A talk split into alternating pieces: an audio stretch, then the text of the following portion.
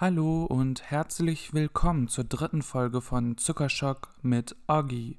In der heutigen Folge geht es um das Thema Selbstbewusstsein und Selbstvertrauen. Für mich bedeutet Selbstbewusstsein, möglichst viel über sich selbst zu wissen. Das heißt, was kann ich gut, was kann ich vielleicht nicht so gut, wo liegen meine Stärken und Schwächen, wo bräuchte ich vielleicht noch Übung.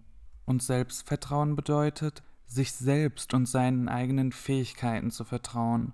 Es gibt Menschen, die haben ein sehr selbstsicheres Auftreten.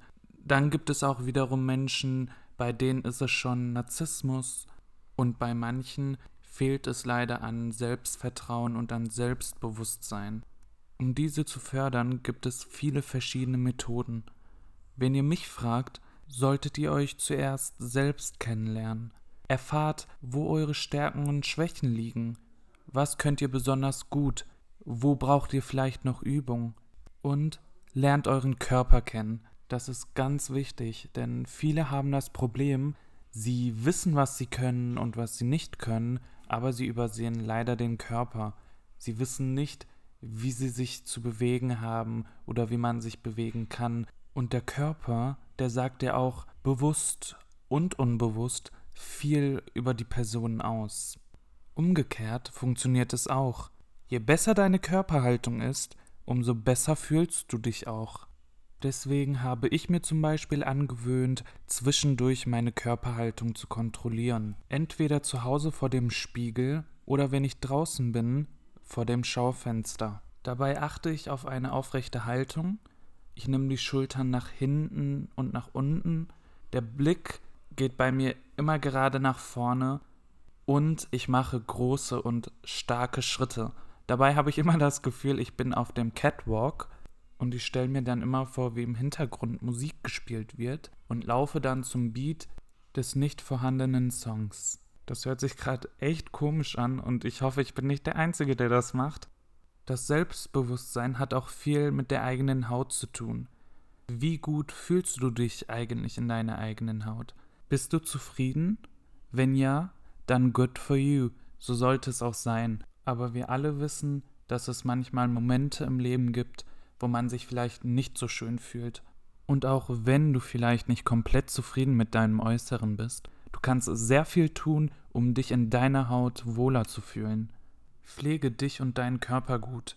Trage Kleidung, in der du dich wohlfühlst. Und wenn du magst, Trage Schmuck oder schminke dich, auch wenn du nichts Besonderes vorhast. Und auch wenn wir alle mal keine Lust haben, treibt Sport. Denn das verbessert dein Körpergefühl, deine Fitness, deine Haltung und deine Figur. Und all das ist sehr hilfreich für ein gutes Selbstbewusstsein. Das sind die Sachen, die ich auch mache. Ich sorge dafür, dass ich jeden Abend Me-Time habe. Das bedeutet, ich habe ein paar ruhige Stunden für mich, schaue eine Serie, nehme ein Bad, zeichne, male, designe oder ich übe meine Schminkkünste. Ich ziehe das an, was mir gefällt und worin ich mich wohlfühle. Außerdem spielt das Umfeld eine sehr große Rolle. Mit welchen Menschen gibst du dich um? Unterstützen sie dich und machen dir Mut, wenn mal etwas nicht gleich gelingt? Oder kritisieren sie dich ständig und machen dich klein? Wenn du etwas für dein Selbstbewusstsein tun willst, solltest du dir ein starkes Umfeld aufbauen. Was das angeht, habe ich echt großes Glück gehabt. Ich habe so schöne Freundeskreise, die mich immer unterstützen, genauso wie ich sie unterstütze. Natürlich macht man sich zwischendurch übereinander lustig, aber das Wichtige ist ja, dass man sich trotzdem hochpusht. Ich habe mit meinen Freunden endlose Gespräche, wo wir über uns reden, wir reden über unsere Stärken und Schwächen, was wir können und was wir nicht können. Wir machen uns gegenseitig Komplimente, aber reden auch darüber, was wir in gewissen Situationen hätten besser machen können. Diese reflektierenden Gespräche sind sehr wichtig, denn durch die findest du heraus, wie du bei anderen Menschen ankommst. Das Bild, was du von dir selbst hast und was andere Menschen in deiner Umgebung von dir haben, können ja auch zwei verschiedene Bilder sein. Deswegen tut es ab und zu gut, darüber zu sprechen und das eigene Verhalten zu reflektieren. Wir alle kennen doch den inneren Kritiker in uns, die Stimme, die sagt, wir seien nicht gut genug oder wir wären weniger wert als andere Menschen. Genau diese Stimme sagt auch, wir seien zu hässlich oder die Klamotten würden uns nicht stehen, wir seien zu dick oder zu dünn. Dieser innere Kritiker ist leider ein Teil von uns und beeinflusst unseren Alltag. Genau deswegen ist es so wichtig zu wissen, wie man mit dem inneren Kritiker umgehen muss. Der innere Kritiker ist so eine Sache.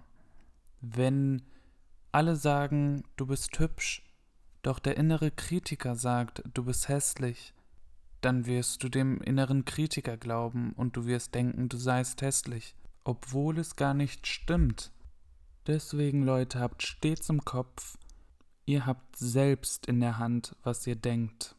Wenn euer innerer Kritiker wieder aktiv wird, dann schickt ihr ihn einfach weg. Ich weiß, es ist leichter gesagt als getan, aber das Einfachste, was ihr machen könnt, ist, macht euch täglich Komplimente.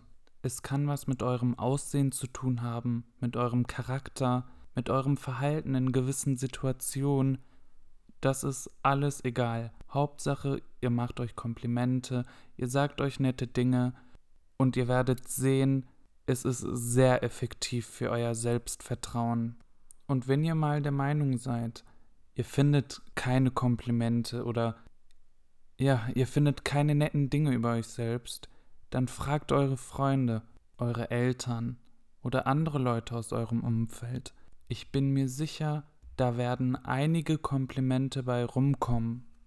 Achtung, kitschig. An dieser Stelle mache ich dir mal ein Kompliment. Ja, genau dir. Du bist wundervoll, genauso wie du bist. Lass dir bitte nichts anderes einreden, sei stolz auf dich selbst, auf das, was du bist und auf das, was du erreicht hast. Außer du bist ein homophobes, sexistisches, rassistisches Arschloch, ups, dann gehörst du in die Tonne. Sorry, not sorry. Bei mir war es so, schon im Kindergartenalter habe ich bemerkt, dass ich bei den Menschen gut ankomme, weil ich mich immer sehr gut mit den Erzieherinnen verstanden habe und auch mit allen anderen Kindern. Und ich wurde damals schon betitelt als der Sonnenschein. Deswegen wusste ich immer für mich, okay, ich muss ja irgendwas richtig machen, sonst würde ich ja nicht so gut ankommen. Und der Gedanke ist mir bis heute geblieben.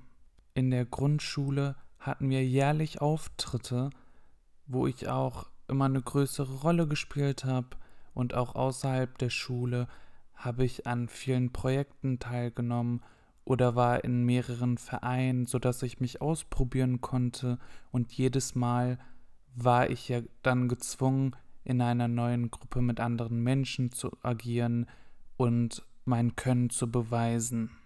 Da würde ich schon sagen, das hat was mit meinem Selbstbewusstsein und Selbstvertrauen gemacht einfach weil ich vor anderen Menschen auftreten musste und immer wieder mit anderen Menschen zusammenarbeiten musste. Außerdem hatte ich das Glück, wie gesagt, mich ausprobieren zu können, weswegen ich dann relativ früh schon wusste, was ich kann oder eher nicht so kann.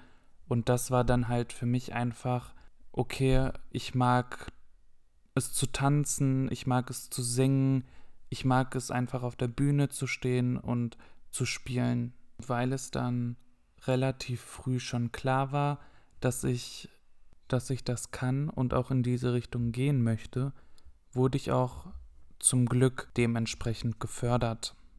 In der weiterführenden Schule habe ich auch immer bewusst meine Komfortzone verlassen und war in sehr vielen AGs, so dass ich mich auch dort ausprobieren konnte und auch wieder mit verschiedenen Menschen interagieren musste. Dadurch wurde nicht nur mein Selbstbewusstsein gestärkt, sondern ich habe auch sehr viele tolle Menschen kennengelernt und konnte mir gleichzeitig ein sehr positives Umfeld schaffen. Als ich dann irgendwann in der Theater AG war und auch außerhalb der Schule im Theater gearbeitet habe oder an Projekten mitgemacht habe, war es für mich klar so, ich brauche nicht mehr rumexperimentieren, das ist wirklich der richtige Weg. und ich konzentriere mich jetzt nur darauf. Durch das Theater und Tanzen habe ich dann wirklich erst gelernt, wie ich mit meinem Körper umzugehen habe, wie ich meinen Körper bewegen kann und welche Muskeln ich alles kontrollieren kann. Beim Schauspielen habe ich natürlich gelernt, mich in andere Leute, in andere Rollen hineinzuversetzen. Ich habe gelernt, die Rollen zum Leben zu erwecken, sie auf der Bühne zu verkörpern. Dabei habe ich einzelne Sachen von den Charakteren, die ich gespielt habe, für mich selbst mitgenommen. Außerdem habe ich gelernt, meinen Körper bewusst zu kontrollieren. Jetzt weiß ich, wie ich in manchen Situationen meinen Körper so einsetzen kann, wie ich es haben will. Ich kann meinen Körper gefährlicher, selbstsicherer, schüchterner, maskuliner, femininer darstellen. Oder ich kann in sehr langweiligen Situationen so tun, als wäre es total spannend, was ein Riesenvorteil ist. Durch das Tanzen habe ich wiederum gelernt, meinen Körper auch nochmal besser einzusetzen. Ich bin gelenkiger geworden, flexibler und kann meine Körperteile bewusst steuern. Das mag sich blöd anhören, aber es gibt Leute, die haben Schwierigkeiten, die Körperteile und nur einzelne Körperteile zu bewegen. Außerdem, ich muss gestehen, durch das Tanzen habe ich erst gelernt, meinen Körper zu lieben. Das Akzeptieren ist die eine Sache, aber zu lieben ist nochmal ganz was anderes. Ich war immer füllig, ich bin heute noch füllig und am Anfang hatte ich Schwierigkeiten, weil ich mich immer für meine Brüste oder für meinen Bauch, generell einfach für mein Gewicht mich geschämt habe. Ich hatte mal eine Phase, wo ich sogar nicht mal schwimmen gehen konnte, weil ich mich einfach geschämt habe, mich auszuziehen. Und wenn wir mal im Urlaub waren und ich am Strand saß, saß ich auch immer mit einem T-Shirt. Und jetzt, heute, habe ich gar kein Problem, meinen Körper zu zeigen. Ich zeig's bei jeder Gelegenheit. Ich liebe meine Beine, ich liebe meinen Arsch, ich liebe meinen Bauch selbst die zwei kleinen Brüste sind mir ans Herz gewachsen. Die Auftritte waren ja dann auch immer ganz besonders für mich, egal ob jetzt vom Schauspielen oder vom Tanzen. Zu wissen, dass hunderte Menschen im Saal sitzen und mich sehen wollen, vor all diesen Menschen tanzen oder spielen zu dürfen, nach den Aufführungen positive Kritik, Feedback zu bekommen, Interviews zu geben. Das alles hat mir ja gezeigt, okay, das, wofür ich gearbeitet habe, das, was ich mache, kommt gut bei den Menschen an, also kann ich's oder ich kann nicht so schlecht sein. Deswegen genieße ich immer den Applaus am Ende und bin auch immer total stolz auf mich selbst. Ich erwarte nie von Menschen, dass sie stolz sein sollen, denn mir ist es immer wichtig, dass ich selbst stolz auf mich bin, auf meine Leistung, auf die Erfahrung, auf das, was ich kann dann habe ich noch 2018 erfolgreich mein Abitur beendet, obwohl ich eine sehr stressige Abi-Phase hatte. Ich habe nebenbei gearbeitet und ich hatte, glaube ich, das waren fünf Projekte im Theater, die ich nebenbei noch hatte und alles musste geregelt werden und ich habe es geschafft. Ich hatte alle Aufführungen, ich konnte arbeiten und ich habe mein Abitur beenden können. Darauf bin ich auch ganz stolz. Dann bin ich mit 19 ausgezogen. Ich bin in eine wildfremde Stadt gezogen und habe angefangen dort zu studieren. Ich konnte und kann auf mich selbst und auf meinen Kater aufpassen. Ich tanze und ich habe wundervolle Menschen kennengelernt. Jetzt nicht nur in Jena, sondern generell im Leben auf meinem Weg, worauf ich auch ganz, ganz stolz bin. Denn immerhin die Menschen, die mir begegnet sind auf meinem Weg, haben mich beeinflusst und haben mich auch zu dem gemacht, was ich heute bin. Und dadurch, dass ich das erlebt habe, was ich erlebt habe, würde ich sagen, bin ich selbstbewusst geworden. Ich liebe meinen Körper, ich stehe zu meinem Körper und fühle mich sehr wohl in meinem Körper. Ich ziehe mich so an, wie ich es mag. Und dieses Jahr habe ich mir auch noch drei Ohrlöcher stechen lassen. Ich habe meine Frisur komplett verändert, was auch bisschen Pep in die Bude bringt. Einfach mal neue Sachen ausprobieren und die Komfortzone verlassen. Heutzutage ist es ja auch schwieriger, sich zu lieben, würde ich mal jetzt behaupten. Einfach nur wegen den Medien, weil man sich vergleicht oder verglichen wird und weil die Gesellschaft einfach klare Erwartungen hat, würde ich mal so sagen. Aber dazu muss ich auch sagen, dass ich irgendwo auch das Gefühl habe, dass sich das mittlerweile schon ein bisschen verbessert. Man muss sich halt irgendwo im Kopf eine Mauer aufbauen, um sich zu schützen und man muss halt, man muss sich wirklich jeden Tag einfach daran erinnern, dass man sich selbst liebt und auch stolz sein kann. Sich selbst zu lieben ist echt viel schwieriger, als man denkt. Das ist wirklich eine Sache, die musst du jeden Tag üben.